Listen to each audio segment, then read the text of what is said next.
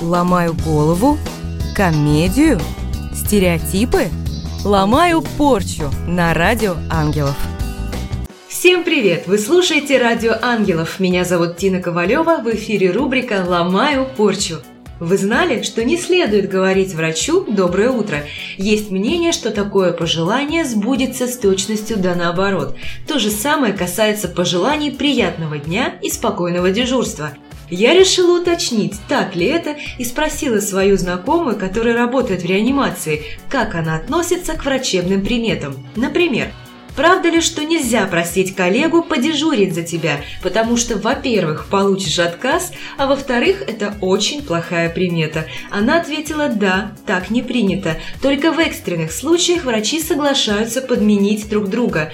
Тогда получается, что исключение делать можно. И к чему такие сложности? Еще я нашла такое суеверие. История болезни для врача – очень серьезный документ, и он должен обращаться с ней очень бережно.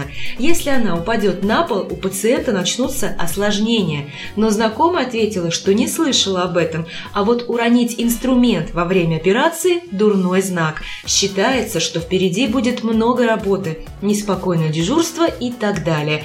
Поэтому хирург или сестра наступают на инструмент перед тем, как его поднять. Необычно, но очень интересно. А вы знали, что у айтишников тоже есть свои приметы, но они, скорее всего, шуточные. Например, если залипает клавиша F5, это к убыткам, а если перейти по неработающей ссылке, это к потере денег или разлуке. Ха, а я только что придумала свою примету.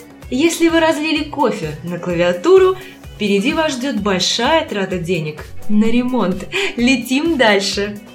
За окном лето, но погода настолько переменчивая, что приходится носить в рюкзаке и солнцезащитные очки, и зонтик с дождевиком. Кстати, предки говорили, если лето прохладное и дождливое, значит зима будет морозной и снежной.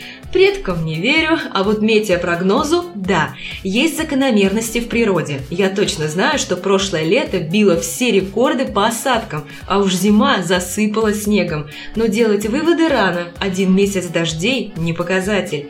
Есть еще одна забавная примета. Наверняка вам встречались на улице воробьи, которые купаются в песке. Еще с детства мама мне говорила, это к дождю. И действительно так. Птицы в природе очень чувствительны к погодным изменениям. Дело в том, что паразиты, живущие в перьях, проявляют активность, когда атмосферное давление снижается, поэтому воробьи проводят чистку. Вот и все объяснение. И напоследок хочу поделиться новой приметой. Я никогда не хожу в барбершоп перед выступлением. Не знаю, как это работает, но я обязательно буду фальшиво петь. Такое признание сделал мой знакомый. Я предположила, что все дело в его уверенности. Скорее всего, он не привык к новой стрижке и сам того не подозревая, волнуется больше обычного. А волнение и вокал, хоть и постоянные спутники, но все же неверные друзья. Меня зовут Тина Ковалева. Присылайте и вы свои приметы. До встречи через неделю на радио Ангелов.